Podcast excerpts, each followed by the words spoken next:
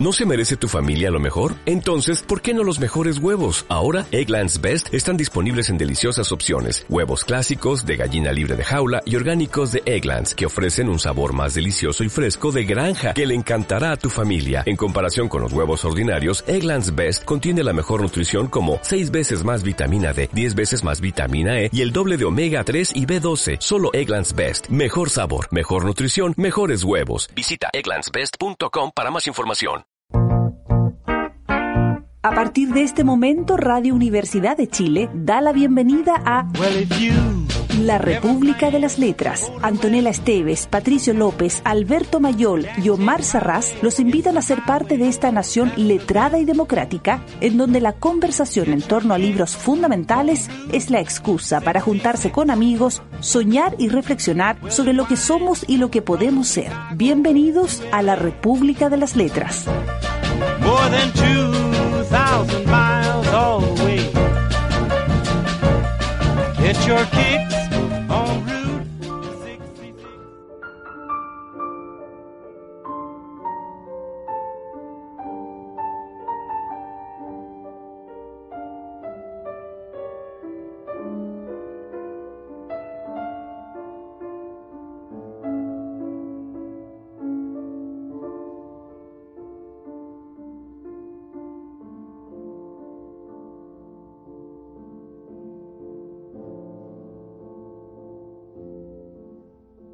Artículo 309.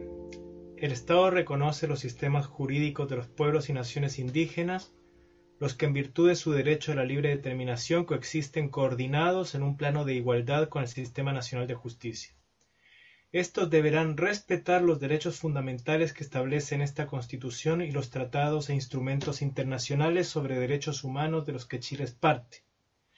Segundo, la ley determinará los mecanismos de coordinación, cooperación y resolución de conflictos de competencia entre los sistemas jurídicos indígenas y las entidades estatales. Artículo 310, inciso 2. La función jurisdiccional la ejercen exclusivamente los tribunales establecidos por ley. Ningún otro órgano del Estado, persona o grupo de personas podrán ejercer la función jurisdiccional, conocer causas pendientes, modificar los fundamentos o el contenido de las resoluciones judiciales o reabrir procesos concluidos. Estamos leyendo, buenas noches, el- la propuesta de nueva constitución. El mamarracho. Exacto. Alias el mamarracho. Esta noche de sábado los capítulos 9, 10, 11, que son sistemas de justicia, órganos autónomos y reforma y reemplazo de la Constitución, además de las eh, disposiciones transitorias que están al final. Esas son las cuatro cosas que estamos leyendo esta noche y que son lo último del texto de la propuesta eh, buenas noches, querida Antonella, ¿cómo estás? Buenas noches, Omar. Buenas noches, Alberto, Patricio. ¿Cómo están ustedes, amigos? Alberto, Patricio. Buenas noches, Omar. ¿Qué tal? ¿Cómo están? Patricio, Antonella. Buenas noches, compañero Omar Sarraz. Oye, Buenas yo noches. quiero decir una cosita, aprove- porque después siempre se nos pasa mucho el tiempo. Eh, creo que como República de las Letras tenemos la obligación moral, que es la única que nos ha convocado siempre a- acá, eh, de decir algo respecto al, al atentado contra Salman Rushdie. Eh, eh, que es un escritor, que no es otra cosa que un escritor, un novelista de, de,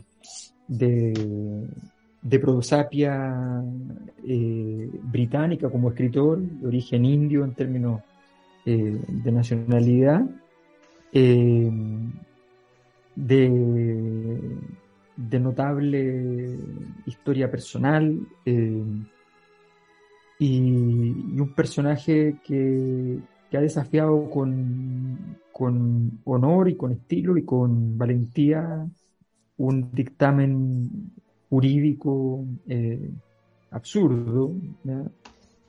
A partir de una novela, sí, que tenía elementos satíricos eh, respecto al, Islam, que habrá que recordar que el, Papa de entonces, eh, Juan Pablo II, cuando apareció esto, eh, suscribió la tesis de que era un, texto que era impropio, que era un, texto que, no, que no merecía ningún respeto.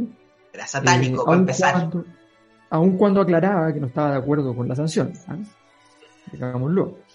Eh, pero bueno, pero, pero estamos hablando de entonces de una, de, una sanción que nace tal como nace, que vive todo el tiempo del mundo, que en algún momento algún líder iraní como que trata de sacarla de, por medio, eh, pero vuelven después a mencionar de que todavía está vigente, y de pronto alguien más articulado menos articulado, no se sabe, eh, una persona bien disruptiva en todo caso, eh, comete el, atentado. Justo en un momento además donde tiene sentido, entre comillas, el atentado, porque se están tocando la barbilla, para decirlo como el Cid campeador, eh, entre países. Entonces, Irán tiene un bando para efectos del conflicto bélico vigente es claro. Entonces, bueno, la historia eh, más bien tiene como elemento interesante que hay un escritor, una, persona que hizo un libro, que es un libro interesante, como muchos de sus libros, que pertenece a una generación de escritores británicos que se consideran como del, circuito británico. Nosotros hemos leído algunos, a Ian McEwan, qué sé yo, son... Pero deberíamos leer a Salman Rushdie a todo esto. Sí, sí, por ejemplo. Eh, y yo le digo varias, varias cosas. Tiene uno fantástico, que es su autobiografía, muy buena, muy buena, eh, usando su nombre como el título del libro y, su nombre de, escritor, eh, su, seudónimo con el cual se escondió un tiempo para, para publicar, que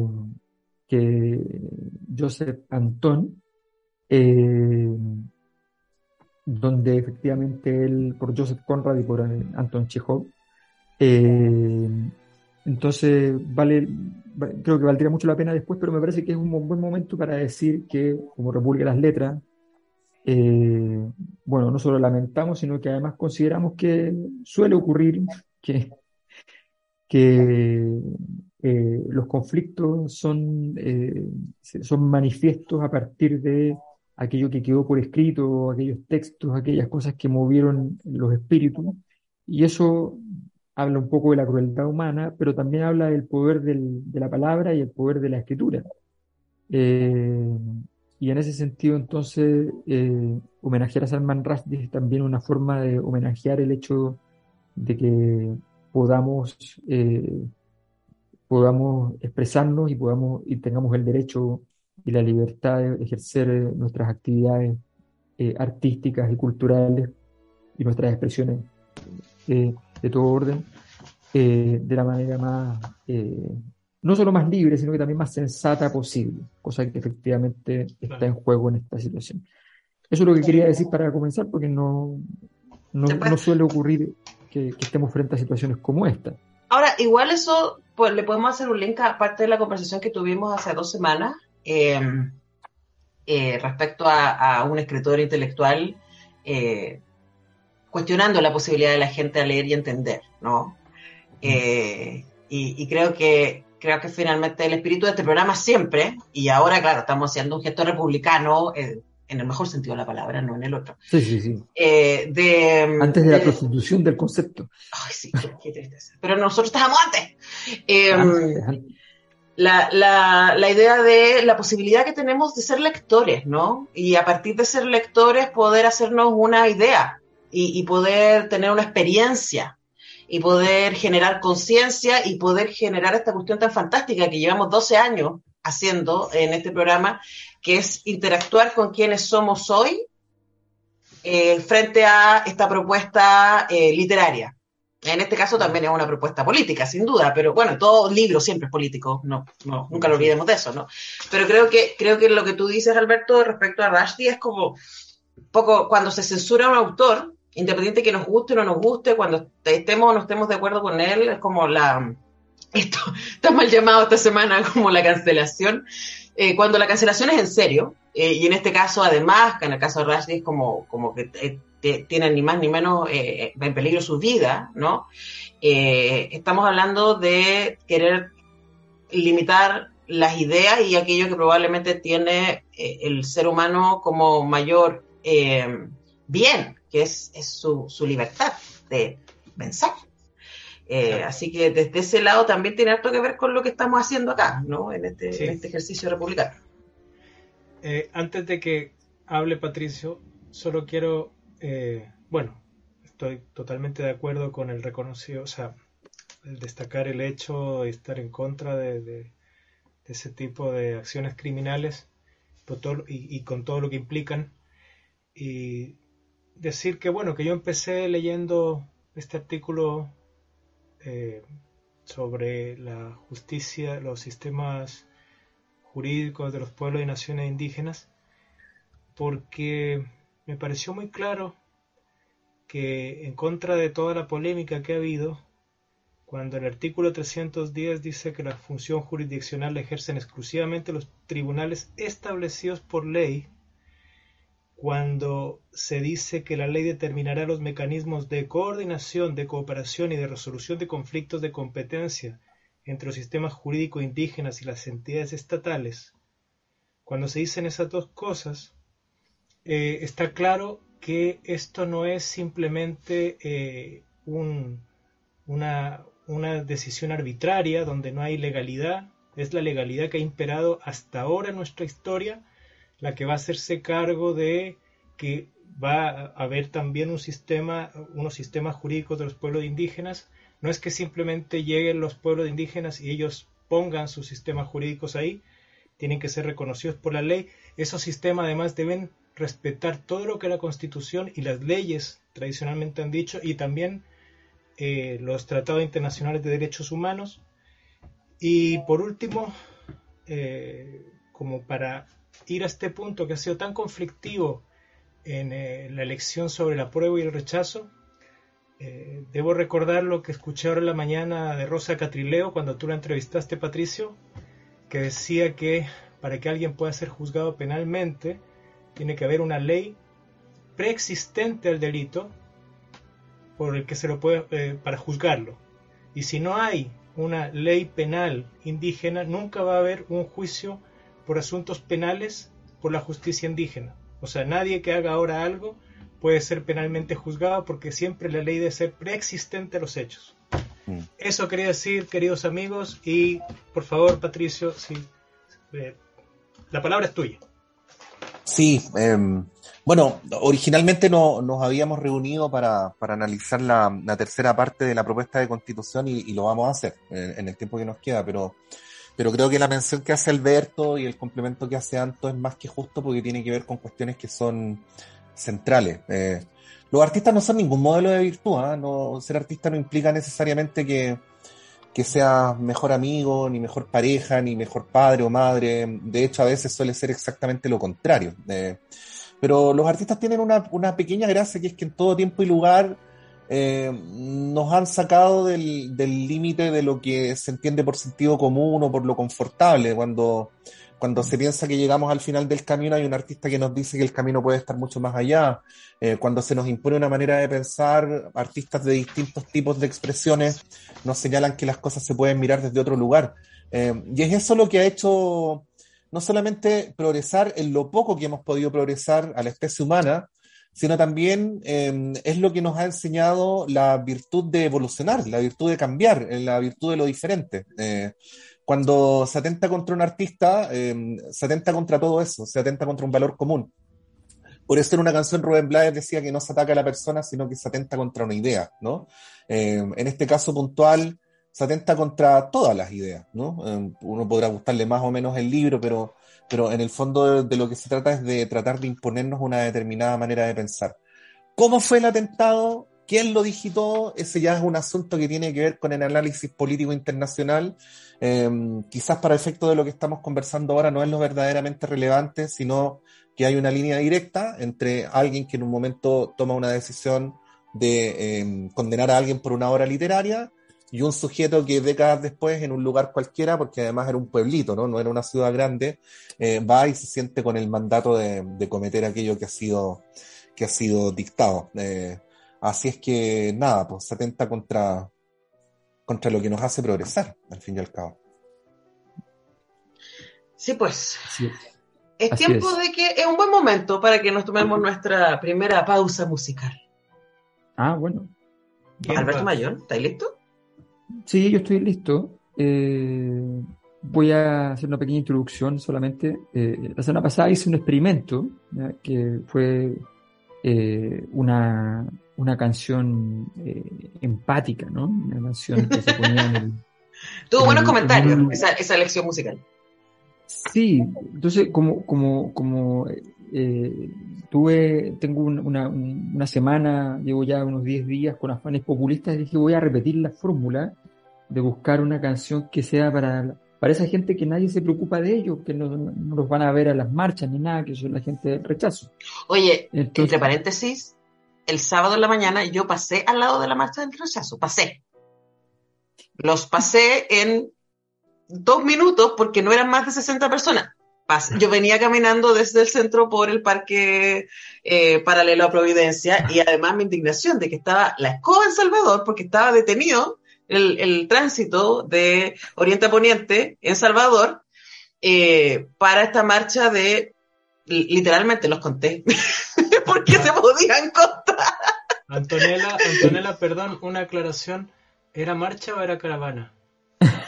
Eh, no, era, no, porque de verdad no eran más de dos filas de personas. eran personas caminando. Pues la publicaron con copiando fragmentos de la de, de, la marcha para que se viera más larga. Sí, no, de hecho, pusieron, hay personas que aparecen varias partes en la foto, pero yo pasé por el lado de la marcha, o sea, como lo vi, y además carabinero al lado, delante y atrás. Eh, bien. Pero yo quiero empatizar con, con ellos. Yo sé que además puede que después necesitemos empatía nosotros. Yo lo tengo súper claro que, que eso es posibilidad existe. Más allá de la movilización social, hay posibilidades. todos los días escupe al cielo por lo menos una vez, ¿no? Sí, sí, sí, no, pero, pero, pero prefiero escupir a partir de este, de, de, una, de una excusa como esta, porque igual me imagino como lo que pasa en esas almas atormentadas cuando miran el texto anterior al cual parece que amaban y, leían con fruición. Eh, entonces me pensé en esta canción genial que se llama Después de ti, ¿qué? que dice, después de ti no hay nada, ni sol, ni madrugada, ni lluvia, ni tormenta, ni amigos, ni esperanza. No hay vida, no hay ni vida hay en el alma, ni paz que me consuele. No hay nada si tú faltas. Esa canción, que es conocida por una versión eh, morbosa, lamentable, de, de Cristian Castro, yo encontré otra versión. Entonces voy a ver la otra versión. ¿ya? Hemos puesto a Cristian Castro aquí, yo lo recuerdo. Lo he puesto yo, así que no. Pero Rubén Darío lo pusimos. Pero sí. Sí, pusimos azul.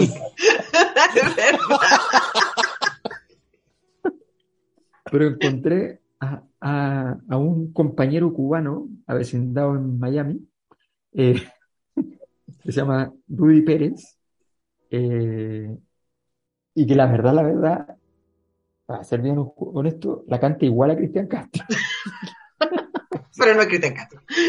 Pero es Rudy Pérez. Así que vamos con Rudy. Vamos.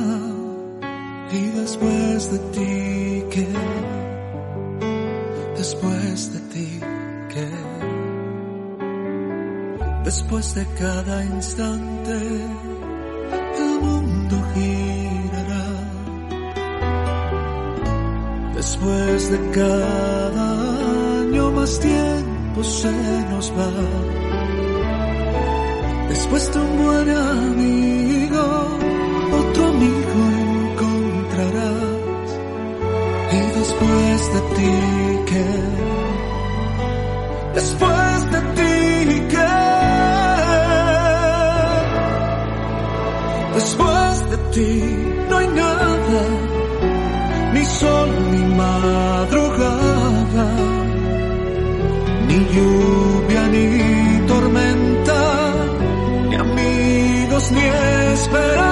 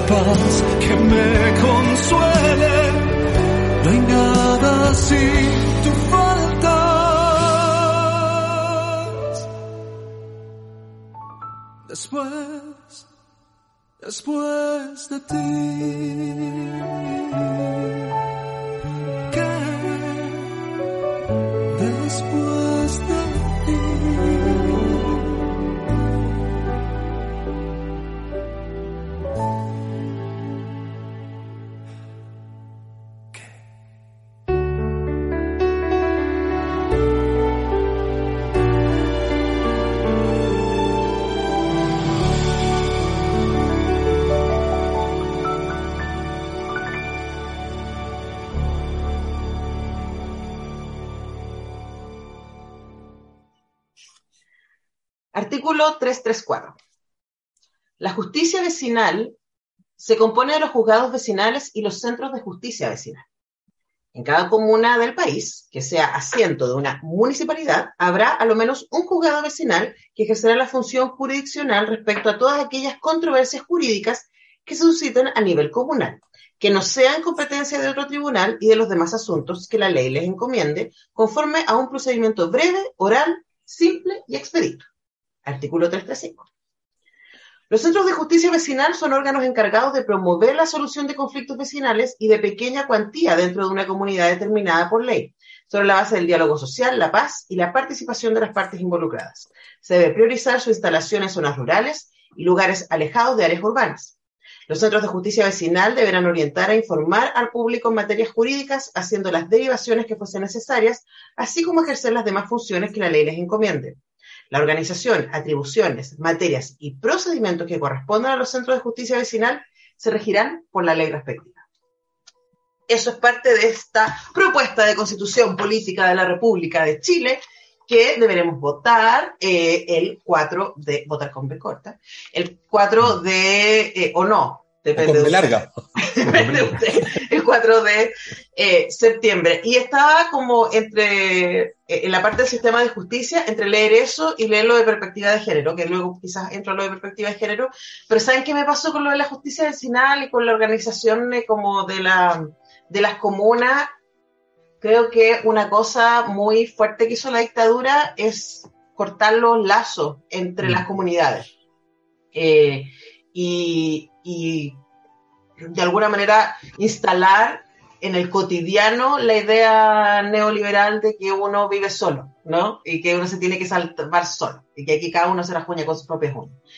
Y, y me parece que esta idea que también está en otro lado de, la propuesta, que tiene que ver con volver a ser comunidad, es muy, no solamente muy bonita en términos poéticos, eh, en pandemia no sé si a ustedes les pasó, pero por lo menos acá en mi edificio se armó un WhatsApp de vecinos y empezamos como a compartir experiencias, y compartir ahí como también los pequeños negocios, alguien tiene alguna cosa que me ayude aquí, algún vecino tiene un dato, no sé qué, y es como que volvimos a vernos y a recordar que vivíamos en comunidad.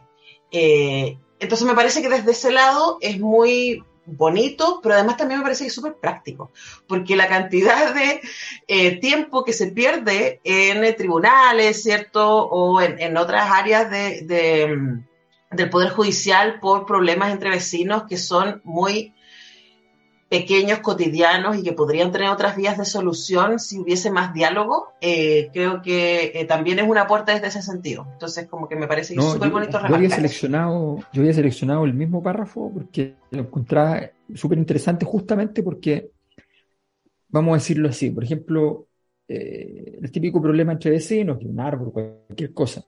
Entonces tú puedes llegar a tu tribunal. En ese tribunal vas a tener un, un procedimiento, un proceso, una conversación, en definitiva.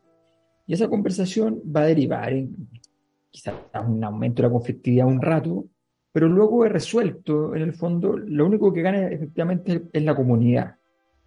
Eh, además, el juez probablemente se va a ir convirtiendo en una especie de personaje de, de la comunidad, un personaje fundamentalmente de carácter eh, basado en su prestigio, basado en su, en su carácter, basado en su personalidad, donde los mismos, los mismas personas que están en conflicto de repente dicen, ¿para qué vamos a irse?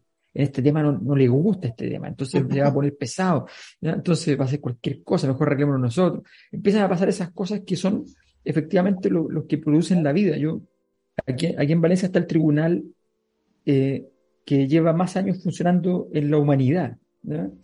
Que es un tribunal de, que, lleva, que es desde el siglo X, creo. Y, que es un tribunal que funciona en la puerta de la iglesia.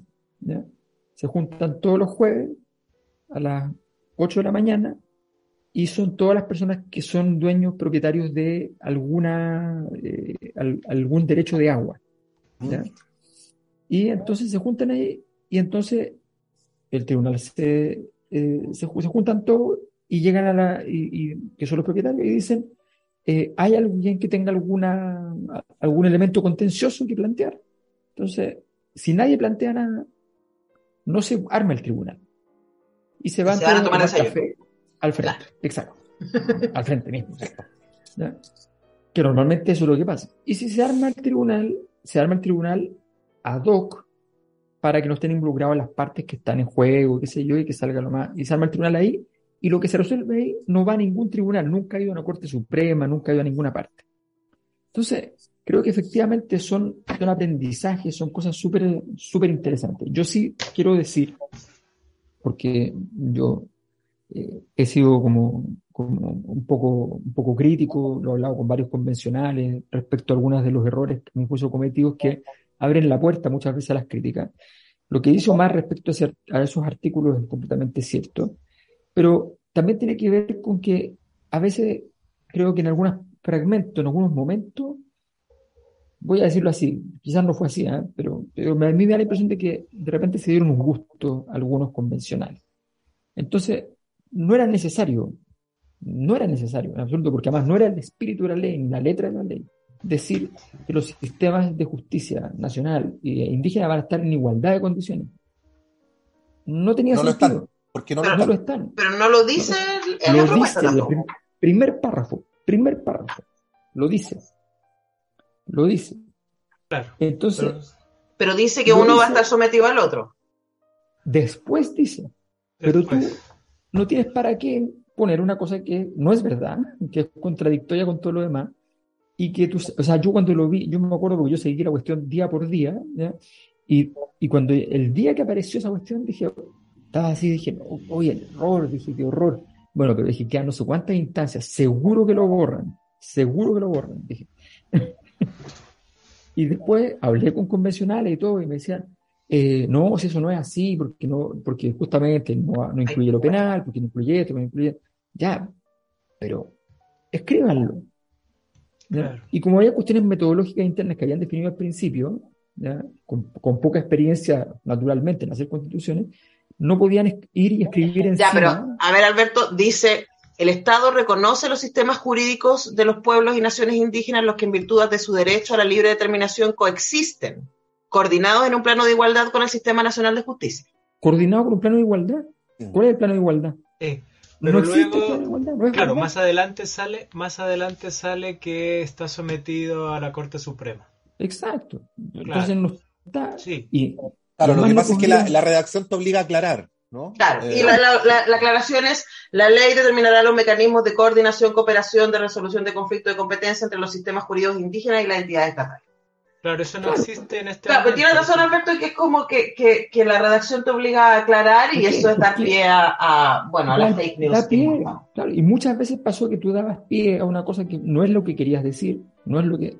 Pero dabas pie a una cosa eh, como, no sé, pues, rechazar la inexpropiabilidad de los fondos de pensiones, cosas así que hace, dio pie para que dijeran, ah, les quieren expropiar los fondos de pensiones. ¿Me, entiendes? Pero qué necesidad, esa es la canción que veníamos poner. Sí. Eso que dice Alberto, es, eso que dice Alberto, eh, bueno, yo en, en, la feria justo oí a, un feriante eh, hace unos domingos conversando con un cliente, con un eh, y le decía, no, pues si todos somos iguales, ¿cómo puede ser que haya justicia para los indígenas y justicia para los demás?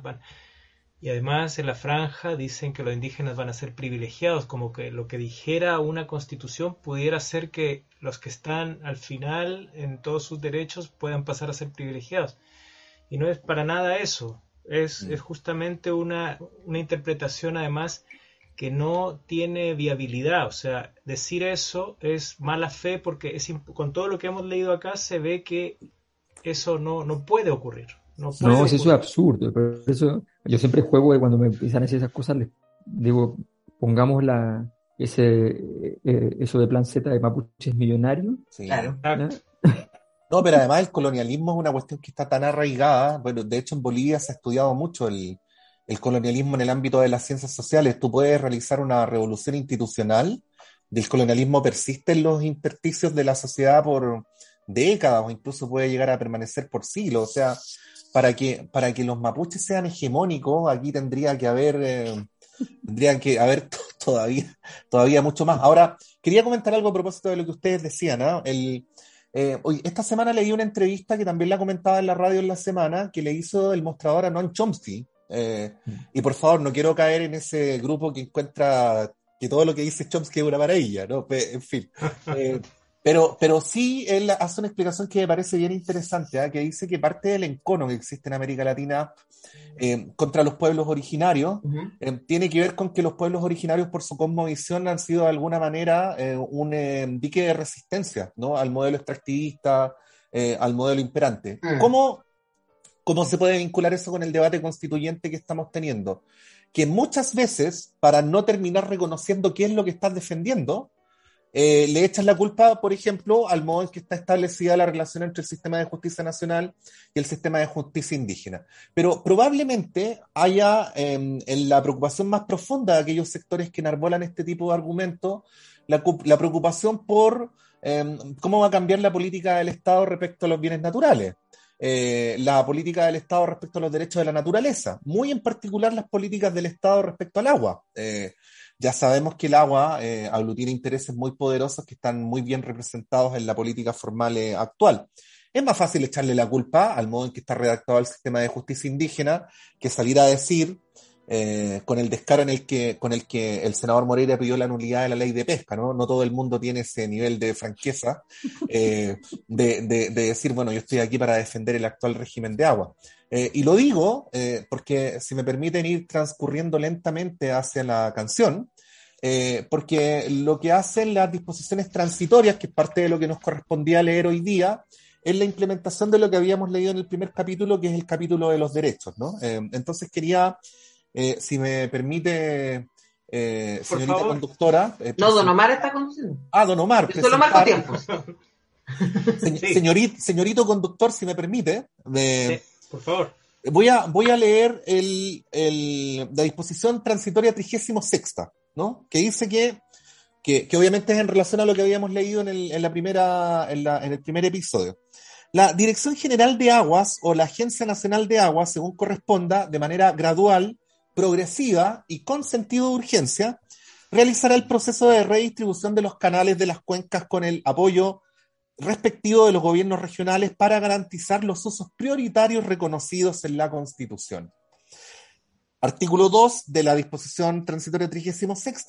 Este proceso comprende la elaboración de informes de diagnóstico y evaluación a nivel regional que se desarrollará por etapas y priorizando aquellas cuencas en crisis hídrica, y con sobre otorgamiento de derechos de aprovechamiento de aguas.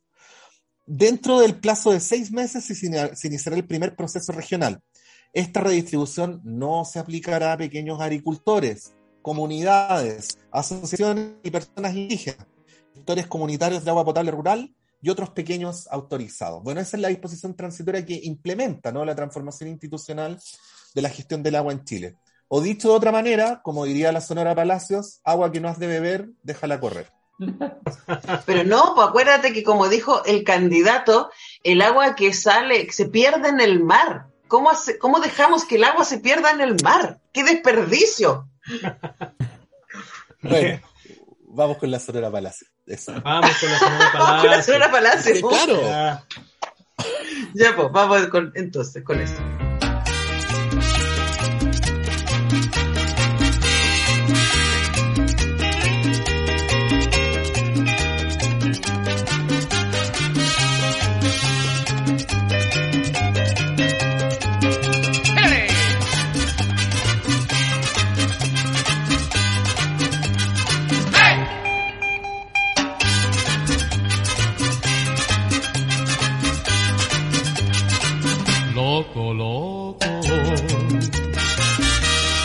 Me llama la gente por quererte tanto.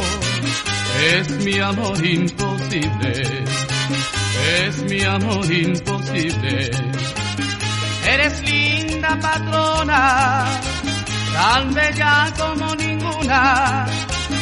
Mi vida te pertenece, yo soy tu humilde peor una voz en la montaña, en la noche yo escucho, muy lejana y triste, es la voz de mamá. Agua que no te beber, déjala correr, agua que no te beber, déjala correr. Eso.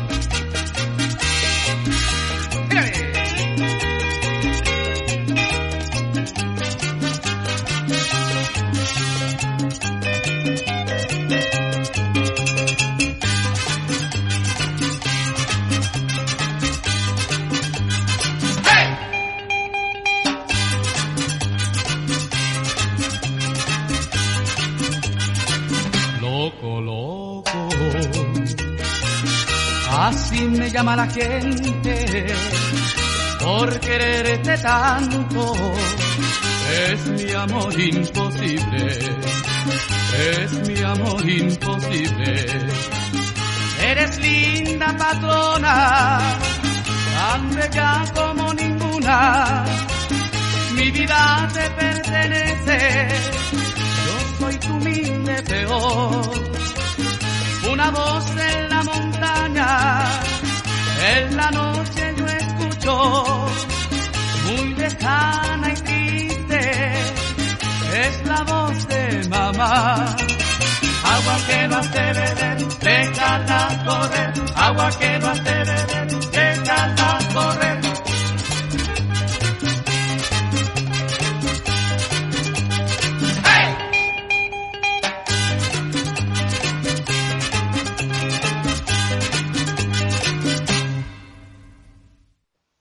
Disposiciones transitorias. Primera.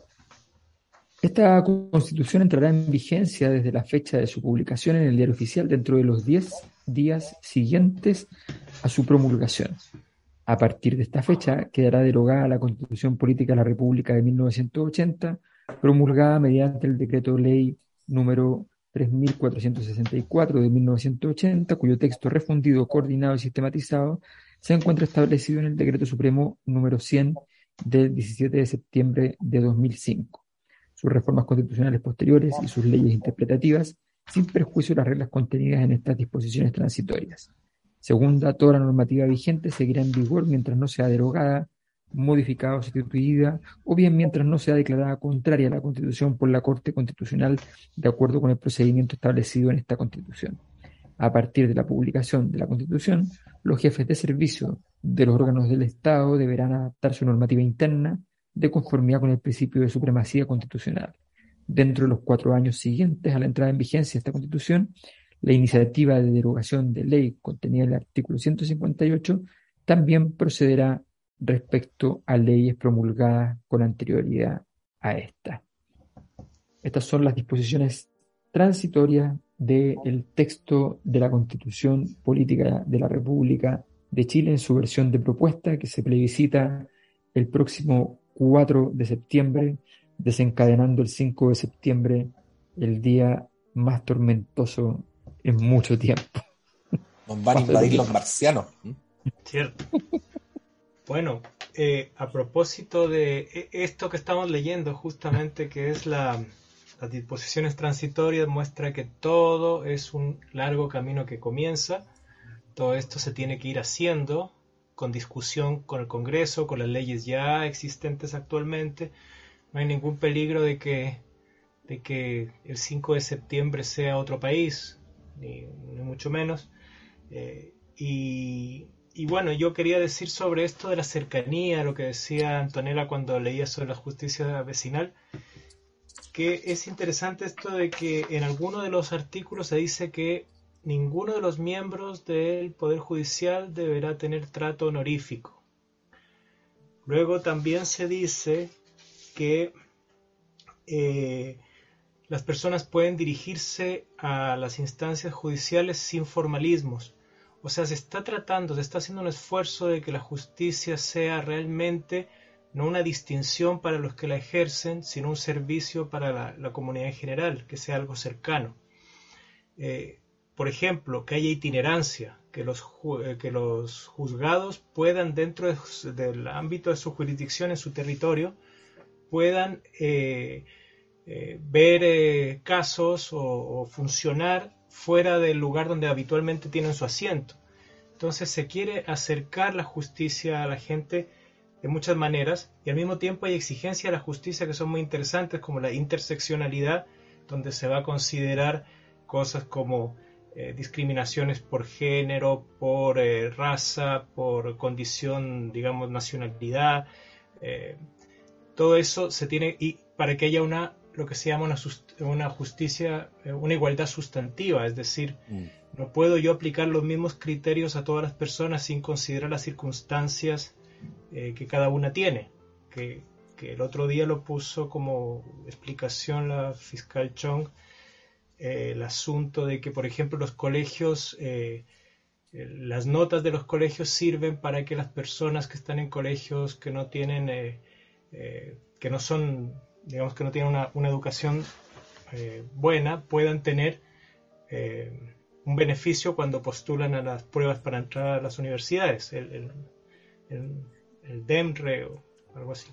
Entonces, todas estas cosas que se están tratando es para que la justicia eh, haga que las personas se acerquen, se sientan parte de una comunidad. No, eso.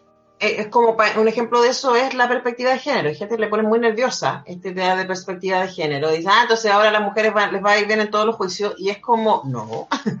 Lo que hace la perspectiva de género es exactamente reconocer la organización eh, desigual en la que vivimos eh, y que, por lo tanto, en muchísimos casos, eh, las mujeres sufrimos, ¿cierto?, de discriminación o de una situación injusta o de violencia, etcétera, que tiene que ver con un aspecto que es cultural y que tiene que ver con la organización social patriarcal en la que todavía nos movemos. Entonces, que se proponga un eh, sistema judicial con perspectiva de género tiene que ver con que eh, los jueces y juezas, eh, de hecho aquí también en la propuesta constitucional dice que deben estudiar y deben que prepararse en ese sentido, em, en ese y en otros, ¿no? Pues deben tener las herramientas para poder aplicar esto, puedan considerar eso, porque y no normalizar esta, esta inequidad, ¿no? yo creo que creo que ese es un súper, súper avance. Cuando hablamos de perspectiva de género, estamos básicamente diciendo, reconocemos que aquí la cancha es desigual. Eh, y que por lo tanto hay que tener ciertas consideraciones a la hora de aplicar justicia, porque si no, no es justicia. Eso es básicamente el, la perspectiva de género. Claro. Sí. Bueno, yo creo que este es, como parte central de la disputa que hay, ¿ah? porque los partidarios del rechazo en general sostienen que esta propuesta de constitución inventa muchas cosas, ¿no? Eh, y hay una, hay una discrepancia que permanentemente hemos visto en estas semanas en las cuales los partidarios de la prueba lo que en realidad señalan es que se reconocen eh, situaciones preexistentes. Lo que tú señalas, Anto, respecto a la desigualdad de género, eh, para algunos sectores es un invento. o la existencia de naciones originarias, eh, o primeros pueblos, o como se les quiera llamar, para otros también es un, es un invento. Esta idea de que, de que somos todos chilenos, ¿no? Que, que es cierta, es cierta, pero puede ser complementaria con otras identidades. Entonces, em, creo que ahí hay una, una, disputa que se expresa en este campo de batalla constitucional, pero que es una disputa cultural muy profunda. Em, y que yo tengo la impresión de que aunque, aunque llegara a triunfar el rechazo, es una disputa cultural que va a terminar siguiendo su cauce normal, porque la historia nos demuestra una y otra vez que cuando se echan a andar determinadas transformaciones culturales es muy difícil luego echarlas atrás o revertirlas. Eh, por lo tanto, incluso podría, ganar el, podría llegar a ganar el rechazo, pero el tema de los pueblos originarios y las reivindicaciones no solamente van a seguir, seguir vigentes, sino que probablemente se van a agudizar. Es decir, los conflictos y contradicciones que están instalados en la sociedad no se, no se resuelven con el triunfo del rechazo, ¿no? Eh, y ahí probablemente hay una, hay una falsa ilusión, que es la falsa ilusión a la que hacía alusión Guanchumilla eh, cuando hablaba de la irresponsabilidad de las élites que estaban jugándose por el rechazo, porque los problemas no se van a esfumar, muy probablemente se van a eh, agudizar, porque precisamente de lo que se trata acá es que con todos los errores también que hemos descrito en, en los programas y en todos los programas de la radio, Em, es de darle cauce ¿no? a conflictos sociales que están instalados de una determinada manera con una nueva lectura de cómo deberíamos organizarnos colectivamente. Sí, yo creo que, ese es el, gran, el gran punto de, este proceso. es evidente que gran parte de, estas, de estos temas, al menos como temas, y muchos de los contenidos en específico, eh, van a estar eh, eh, consagrado finalmente como parte de nuestra realidad en un tiempo que es muy variable, pero que es un tiempo finito, que está dentro de nuestra generación probablemente. Em, y por tanto, eh, lo único que podríamos estar haciendo es retrasando un proceso que probablemente es inevitable 10, 15 años. Em, creo que eh, creo que efectivamente hay, eh, hay, una, hay un resquemor de toda sociedad, estoy hablando de la gente normal, de toda sociedad a, a los cambios. Y ese resquemor eh, no es porque la gente no quiera los cambios, sino porque les teme. Y ese temor es además razonable, porque la mayor parte de las veces que se producen cambios, se producen muchos momentos en los cuales se genera vacío y se generan situaciones que a la gente le produce incertidumbre, y naturalmente a nadie le gusta habitar la incertidumbre. La incertidumbre eh, genera muchos, muchos muchos efectos de desajuste en la sociedad. Entonces, es comprensible. Eh, yo creo que en ese sentido, efectivamente, eh, el camino más, más, importante es lograr explicar, yo creo, por ejemplo, para una persona que escucha nuestra conversación y, va, y, vamos dialogando respecto a los contenidos con un poquito de tranquilidad simplemente, inmediatamente las piezas le pueden calzar. O sea, dice, bueno, desarrollo vecinal, regionalización, eh, la posibilidad de que efectivamente haya, haya ciertos capitales que puedan manejar con autonomía los pueblos originarios, capitales culturales, capitales de justicia, digamos, son, son cosas, capital simbólico. distribución del agua en base a la necesidad y no en base a la acumulación. La distribución del agua, no nos olvidemos que justo después del estallido social, misteriosamente, en algunos valles del país apareció el agua. Sí. Eh, en grandes cantidades, en lugares que estaban secos. Sí. Entonces, eh, de que aquí había un problema, había, o sea, había hay un problema. Entonces, claro, creo que efectivamente hay un, hay un espacio. Ahora, claro, el problema es que podría ocurrir que este proceso se vea eh, aletargado por responsabilidades combinadas. Y yo en ese sentido, por eso he, dicho mi crítica, porque también lo voy a decir respecto al tema de plurinacionalidad. ¿Necesitaba escribir 14 veces plurinacionalidad? No necesitaba escribirlo 14 veces, te bastaba con tres veces bien puesta en los lugares donde tú querías que fuese claro eh, y punto. Porque esas cosas importan, porque, esa, porque además que fue ese un concepto que los chilenos, las personas normales, no lo, no, no lo conocían. No es como la discusión sobre gratuidad en educación, no es como las discusiones que llevan años ocurriendo. Es un concepto que aparece y le suena a Evo Morales. Punto. Se acabó la historia. Sí, ahora también yo creo que a mí me, me, me, hace un poco de ruido eh, eh, la idea como de los chilenos normales, ¿cachai? Cuando, porque también siento que hay una negación de nuestros mestizajes, ¿cachai? Y de que hay una gran parte de la población chilena que tiene apellido indígena. Eh, y que ha, se ha distanciado de eso mismo porque se ha tapado la idea de que tenemos una sociedad mestiza. Y un poco a propósito de lo que decía, de lo que decía el pato, ¿no? Esta idea de que hay, hay una realidad que estaba ahí, y que ha estado oculta. Y a mí, a mí me hace mucho ruido esta idea de, es que esta, esta propuesta nos divide. Y es como, no, a ver, si, si no, ya estamos divididos, lo que hace esto es hacerse cargo de esa división. La, sociedad está dividida. Exacto, pero, pero no, pero el punto, el punto que tú planteas es súper crítico porque efectivamente es completamente cierto lo que dices, pero hay un solo punto. Supongamos que tú tienes que hacer un, cambio existencial súper importante en tu vida que, eh, que ya te es de alguna manera evidente en cierto modo. Te das cuenta. Tal vez no le sabes poner un nombre claramente, qué sé yo. Pero de repente llega alguien muy importante para ti y te establece como norma que tienes que cambiar eso. Tu primera reacción va a ser rechazar ese cambio, porque te lo están imponiendo. Te están diciendo, tienes que cambiar en esto. Entonces, cuando tú no tienes una elaboración previa, si tú piensas que la norma va a cambiar esa, va, a ser, va a suplantar esa elaboración, te equivocas. Entonces, cuando, a ver, seamos justos, en todo el problema de, la Araucanía, que se llama Araucanía para empezar a hablar, ¿no? en todo el problema de la Araucanía, ¿cuántas veces se ha planteado la posibilidad de que el reconocimiento de la plurinacionalidad es relevante? ¿Cuántas veces se ha planteado por alguna por algún partido político, por algún, por alguien. Ya, pero Alberto, ahí yo de nuevo, ah, disculpa, pero tiene que ver con quién tiene el relato. ¿Cachai? Porque claro, tú dices, se llama Araucanía, y es como, depende quién la nombre. ¿Cachai? Para otros se llama Gualmapu. Entonces, entonces, claro, tú dices, no es relevante para quienes han dicho cosas, pero quienes han tenido el micrófono también. Entonces, yo creo que, yo creo que sí, o sea, no negando todo lo que tú dices, que por supuesto, yo creo que también hay parte de la población que no, están, no son necesariamente quienes se identifican como el pueblo originario. O sea, a mí me hace mucho sentido la plurinacidad y yo no tengo apellido indígena por ninguna parte, ¿cachai? Supongo que soy mestiza, sin duda, ¿cachai? Sí. Pero... yo estoy hablando de una cosa súper simple, es que se necesita el 50 más 1%. Sí, pero yo no creo que sea un problema.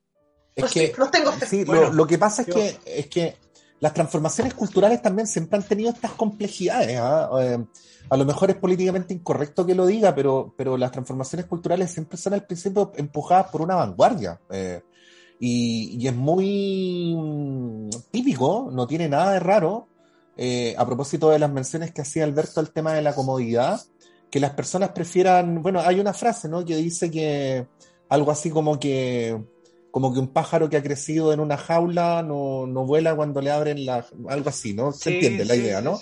Eh, entonces pasa eso, ¿no? Eh, mm. no se olviden que hubo un plebiscito para que definiéramos cómo se iba a llamar el Cerro Santa Lucía. Eh, y nos dieron la, la, oportunidad de elegir entre Cerro Santa Lucía y Huelén, y ganó Santa Lucía. Por alguna razón, las personas se sentían más identificadas con el nombre de Santa Lucía que con el nombre de Huelén. Eh, Ahora, pregunto en serio, ¿hace cuántos años fue eso?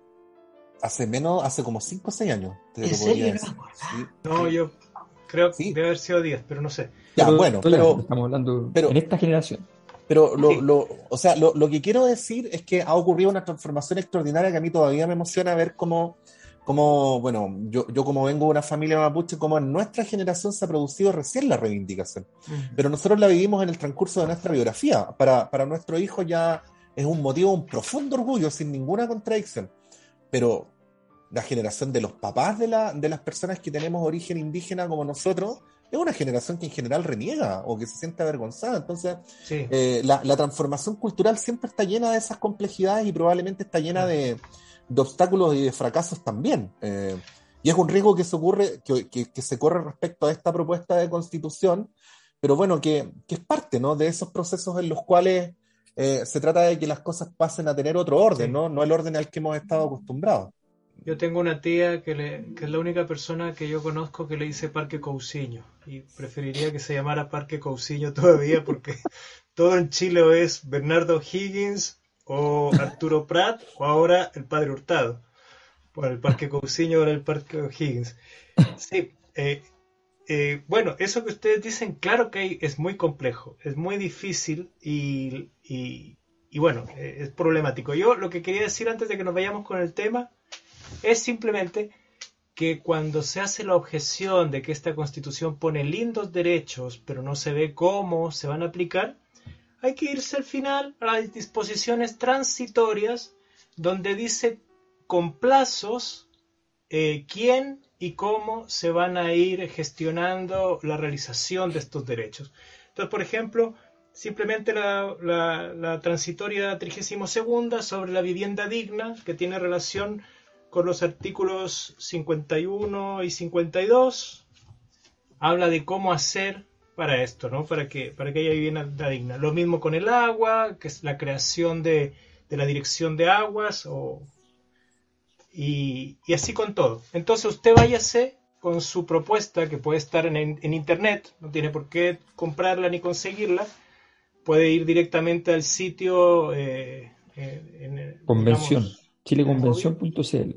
Exacto, y verlo ahí va a ver que todo lo que se dice al principio no son solo bonitas palabras, sino que las disposiciones transitorias que son dentro de todo el texto, más de 20 páginas, se refieren a los plazos y a cómo ir realizándolo.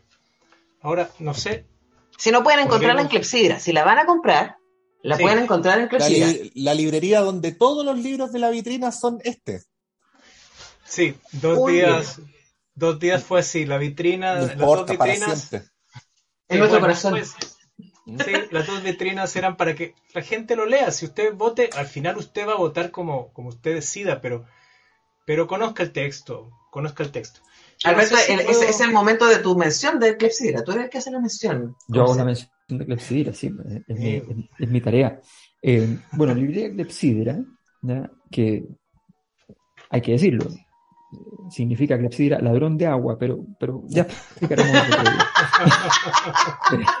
Lidia Clepsidra, eh, ubicada en José Pedro Alessandro 94 para la gente normal nuevamente, ¿eh? no, Macul, Macul 94 ahí en la esquina prácticamente con Irarrázaval, a la salida del Metro Chile España, frente al paradero del Transantiago, a, pasos entonces a dos cuadras, cien menos incluso, una cuadra y media en la práctica, porque chiquitita, cortita, eh, de la Plaza Ñuñoa, allí, frente al fantasma del club de jazz antiguo, allí, en ese lugar, eh, entonces ustedes llegan y de pronto abre la puerta y nada. Se abren las grandes alamedas, aparece la ley de Borges, pasan todas esas cosas expansivas que, el ser humano disfruta, goza, sufre o padece un petit mort, en fin. En ese lugar, la idea clepsidra, ¿ya? Pueden hablar con Omar Sarraz y en internet, librería Clepsidra, búsquela porque puede encargar los libros, le van a llegar a su casa como quiera, donde quiera, qué sé yo, está todo muy organizado y pueden y puede hablar con, por teléfono con Omar y tomar decisiones importantes en su vida. Es un enclave, ¿eh? es un enclave Clepsidra. Eh, por ejemplo, ¿por qué está la estación de metro en la esquina? Porque los estudios de rentabilidad social demostraron que era necesaria que hubiera una estación del metro al lado de la librería Clepsidra. Casi se llama eh, estación Clepsidra. Por, qué existe por qué existen todos los barrios, todos los restaurantes de la Plaza Ñuñoa? Porque las personas después de, pasar por Clepsidra necesitan pasar a, conversar y a beber algo, ¿no? Cierto. Eh, a nosotros nos pasa. A nosotros nos, a nosotros nos pasaba mucho eso. ¿Por qué existe el campo Juan Gómez Millas? Por lo mismo. Por lo mismo. y los de pedagógico. Y el pedagógico. Ahí, claro. Lo, esperamos y podemos. ¿Y por qué se instaló el Jumbo? ¿Ah? ¿Por qué? ah, ¿por qué se instaló el Jumbo? Llegó después, sí, llegó después que nosotros. Llegó después, claro. Porque ahí había gente por Clepsidra. Es todo, Clepsidra, todo, Clepsidra es el centro del universo, básicamente. Clepsidra.cl y bueno, ahí estaremos con mucho gusto para atenderlos y, y sí, sí, pero yo, si quiero irme con el, la canción. Creo que, no sé si va a salir en la radio, pero en YouTube la podemos dejar. Ya, pero vamos, veamos, dice... Bajo un monte lleno de miedo y ambiciones siempre debe haber ese algo que no muere si al mirar la vida lo hacemos con optimismo. ¿Cuántas veces nos han dicho riendo tristemente que las esperanzas jóvenes son sueños? Muchos de luchar están cansados y no creen más en nada de lo bueno de este mundo. Vámonos con Y la lluvia caerá con el sexteto uruguayo de los iracundos. Sexteto, mira, hoy acabo de aprender algo nuevo, que era un sexteto. Buenas noches. Buenas noches. Bajo un monte lleno de miedo y ambiciones, siempre debe